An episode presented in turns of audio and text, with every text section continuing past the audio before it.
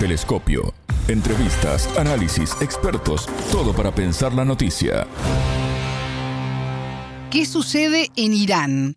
El grupo extremista Estado Islámico, prohibido en Rusia, se adjudicó el ataque a la ciudad de Shiraz.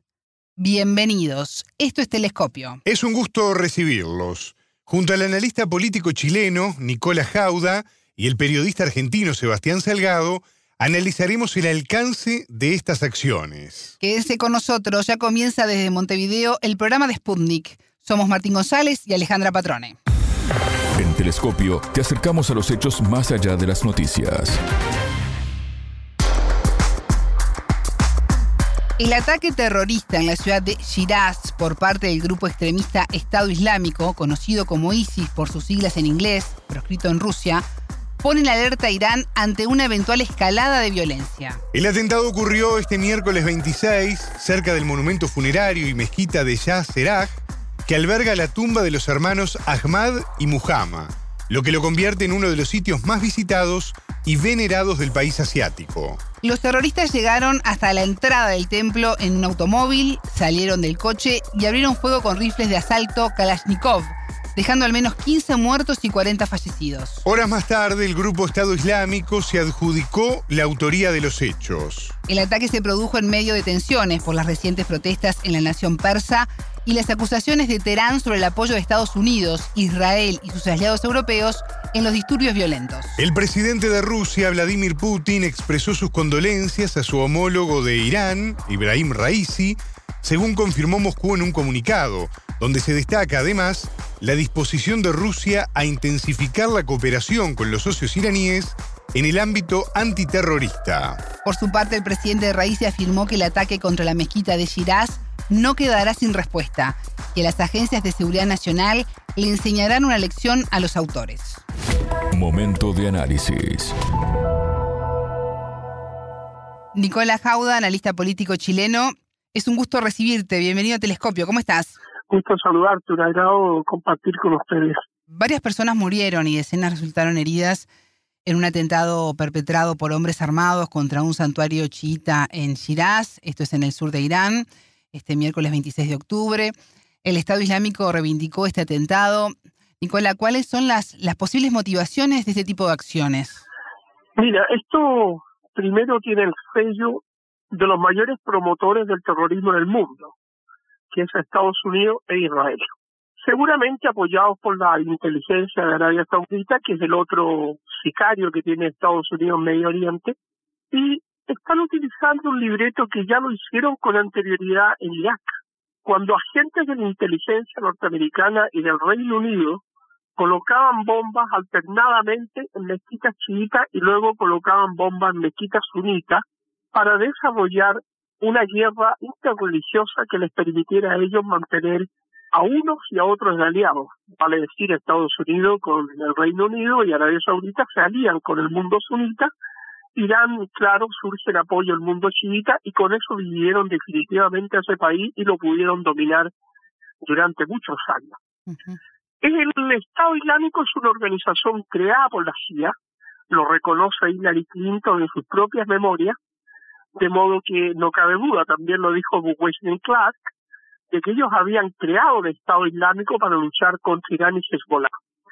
De modo que, en primer lugar, es eso. Es un atentado del imperialismo norteamericano en contra de Irán en un momento en que al interior de, de Irán las agencias de inteligencia occidentales, y ahí agrego a Francia y Alemania, las agencias de esos países están intentando crear una situación de inestabilidad social.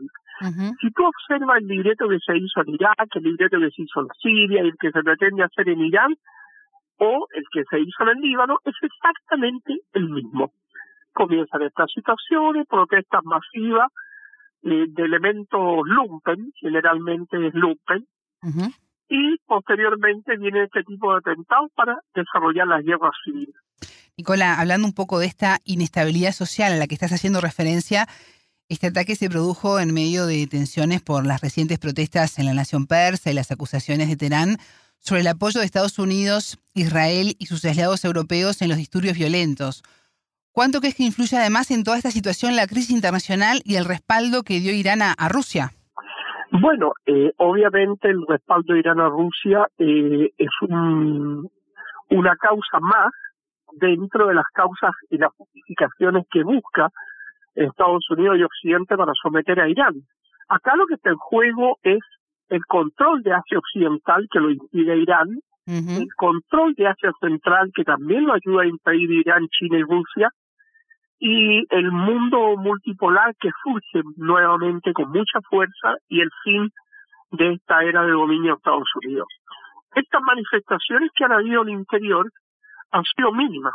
Lo que pasa es que han sido violentísimas y han sido guiadas por elementos del movimiento terrorista kurdo que han actuado obviamente como civiles al interior, pero la sociedad iraní ellos no la van a desfigurar no la van a llevar a un eh, a un derrocamiento de un gobierno que tiene mucho apoyo popular y también debemos decirlo que lo hacen en un momento de bloqueo económico salvaje, tan salvaje como el bloqueo económico a Cuba y a Venezuela, pero que Irán, al mismo tiempo de ese bloqueo, de esa situación compleja, Irán ayuda a los países que están defendiéndose del imperialismo y de sus sicarios en Medio Oriente, como es el caso de la ayuda Siria frente a Israel, de la ayuda a Yemen frente al sicario de Arabia Saudita y la ayuda de, del, al Líbano, la ayuda a Venezuela, la ayuda a Cuba, la ayuda a todos los países que se encuentran agredidos por el imperialismo. O sea, lo que hace Irán en el mundo es tremendamente loable. Y eso atenta contra los intereses de saqueo y de robo de las riquezas que pretende hacer Estados Unidos, los países del tercer mundo, y cuando hablo de tercer mundo es porque existe un primer mundo, y ese primer mundo principalmente Reino Unido, Francia, Bélgica y Estados Unidos han sido primer mundo gracias al saqueo sistemático de las riquezas que han hecho de América Latina, de África y de Medio Oriente. Si no fuera por ese robo permanente histórico que hicieron de tres continentes, eh, estarían quizás cerca de la época de las cavernas. Nicolás Irán prometió una respuesta severa a las fuerzas de, seguridad. ¿Qué impacto tendrá esto en una posible escalada de, violencia para toda esa región? Estados Unidos es el país más agresor del mundo. Instiga a, Ucrania, lo instigó, lo armó y lo preparó para una aventura en contra de Rusia y contra el pueblo ruso y asesinando a la población rusa en, el Donbass es Estados Unidos que tiene 1.200 bases militares repartidas en el mundo. Es Estados Unidos el que ha estado presente en las últimas 211 guerras que han habido en la humanidad. Estados Unidos ha estado presente en 201. Pero afortunadamente, el día que Rusia tuvo la valentía de recuperar territorios en Ucrania, ese día murió ese mundo unipolar y está surgiendo este mundo multipolar y Estados Unidos está actuando como una fierería, dando zarpazos de ciego que podrían conducir, desgraciadamente, a una conflagración mucho mayor y mucho más peligrosa para la humanidad. Nicola, el presidente de Rusia, Vladimir Putin, expresó sus condolencias a su homólogo de Irán, Ebrahim Raisi, tras el atentado en Shiraz. Putin confirmó además la disposición de Rusia a intensificar la cooperación con los socios iraníes en el ámbito antiterrorista. Eh, ¿Cómo tomará Washington esta acción de solidaridad de Moscú con Teherán ante un atentado de estas características? O sea, Estados Unidos, cuando le, le enrostran su carácter criminal, obviamente o le da lo mismo o le irá a molestar. Pero Rusia y el presidente Vladimir Putin tienen plena potestad, libertad y autoridad para enviar condolencia a cualquier país, ya sea aliado, o amigo o con quien tenga relaciones diplomáticas. ¿Y cómo influye en el accionar de la Casa Blanca las, las elecciones de medio término en Estados Unidos ahora en el próximo mes de noviembre? La Casa Blanca tiene un problema interno bastante grande. Estados Unidos es un país que ha perdido influencia en Asia Central, Asia Occidental, en América Latina y también en Europa. Estados Unidos es un país que se está intentando de reindustrializar en las áreas que había abandonado, producto de que ya ve su decadencia. Nicolás Jauda, analista político chileno, muchas gracias por estos minutos con Telescopio. No, gracias a ti, que estés muy bien. Un agrado. El ataque tuvo lugar en un día de nuevas manifestaciones en protesta por la muerte de la joven Masa Amini tras su arresto en septiembre. Este hecho generó reacciones a nivel nacional e internacional, incluidas sanciones de la Unión Europea por la represión de las protestas. Este miércoles 26, Irán respondió con la misma medida y sancionó a personas e instituciones europeas. Sobre este tema, la periodista Patricia Lee entrevistó al periodista y analista internacional argentino Sebastián Salgado, quien habló además de las características de la ciudad de Shiraz. El entrevistado. Es la ciudad de, de Shiraz, una ciudad muy, muy turística, también con una gran connotación religiosa, una ciudad cultural, una ciudad de, de poetas que, que hemos podido conocer hace poco tiempo y que, bueno, evidentemente ha sido objetivo de un atentado terrorista como parte de esta campaña contra la República Islámica de Irán que ha empezado hace mucho tiempo, pero que en este 2022 está teniendo una viralización especial.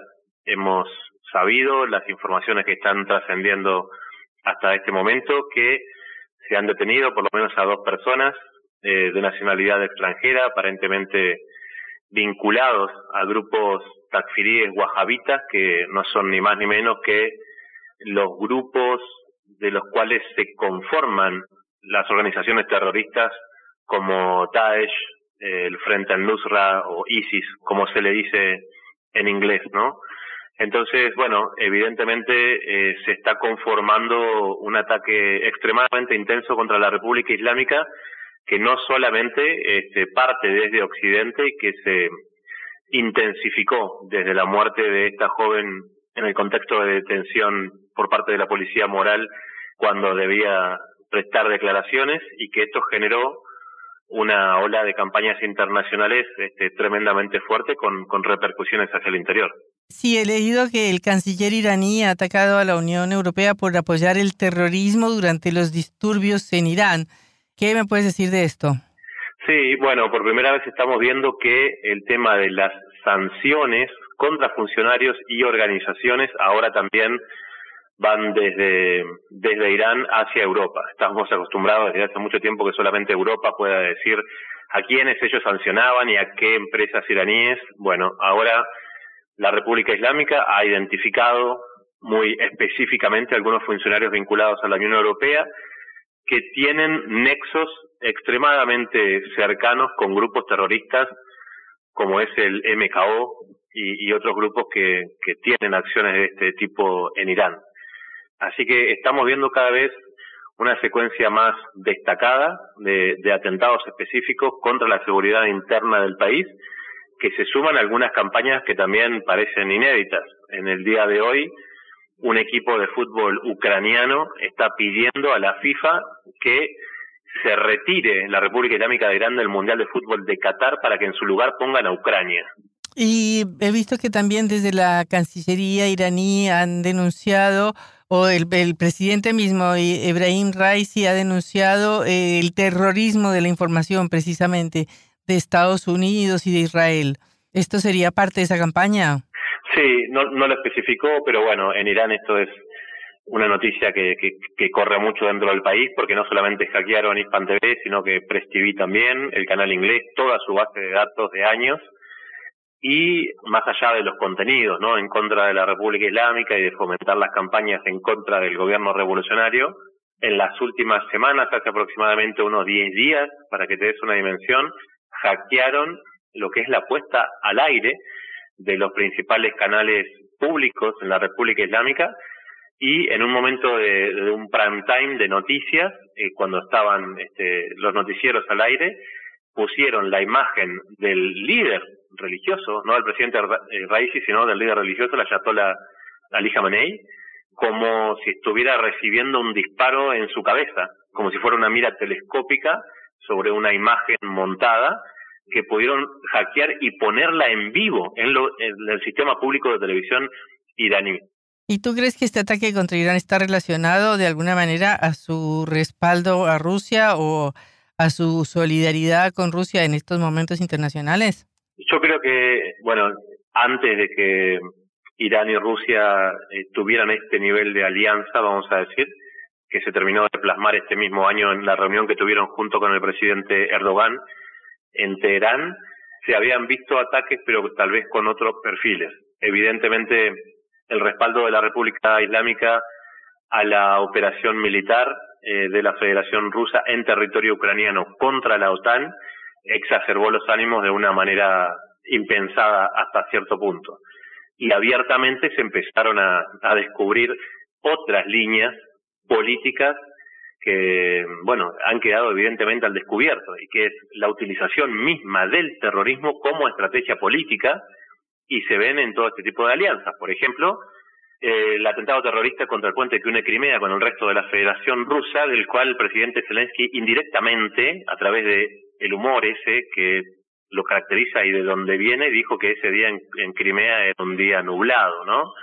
Entonces se empiezan a hacer cargo de los atentados terroristas y en ese sentido, bueno, no nos extraña que los grandes aliados del gobierno de Zelensky y de Kiev sean justamente Israel, sean justamente los Estados Unidos que dinamitaron o hicieron explotar el gasoducto subacuático Nord Stream 1 frente a las costas de Holanda y el Reino Unido también.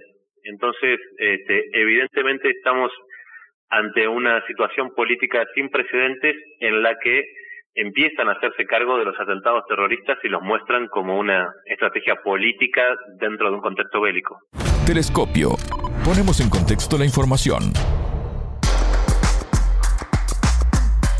Hasta aquí, Telescopio. Pueden escucharnos por sputniknews.lat. Ya lo saben, la frase del día la escucharon en Telescopio.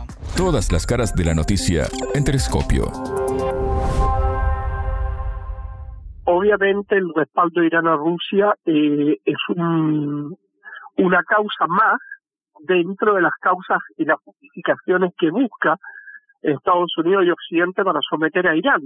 Acá lo que está en juego es el control de Asia Occidental que lo impide Irán, el control de Asia Central que también lo ayuda a impedir Irán, China y Rusia, y el mundo multipolar que surge nuevamente con mucha fuerza y el fin de esta era de dominio de Estados Unidos. Evidentemente eh, se está conformando un ataque extremadamente intenso contra la República Islámica que no solamente este, parte desde Occidente y que se eh, intensificó desde la muerte de esta joven en el contexto de detención por parte de la policía moral este, cuando debía este, prestar declaraciones y que esto generó eh, una ola de campañas internacionales este, tremendamente fuerte con, con repercusiones hacia el interior.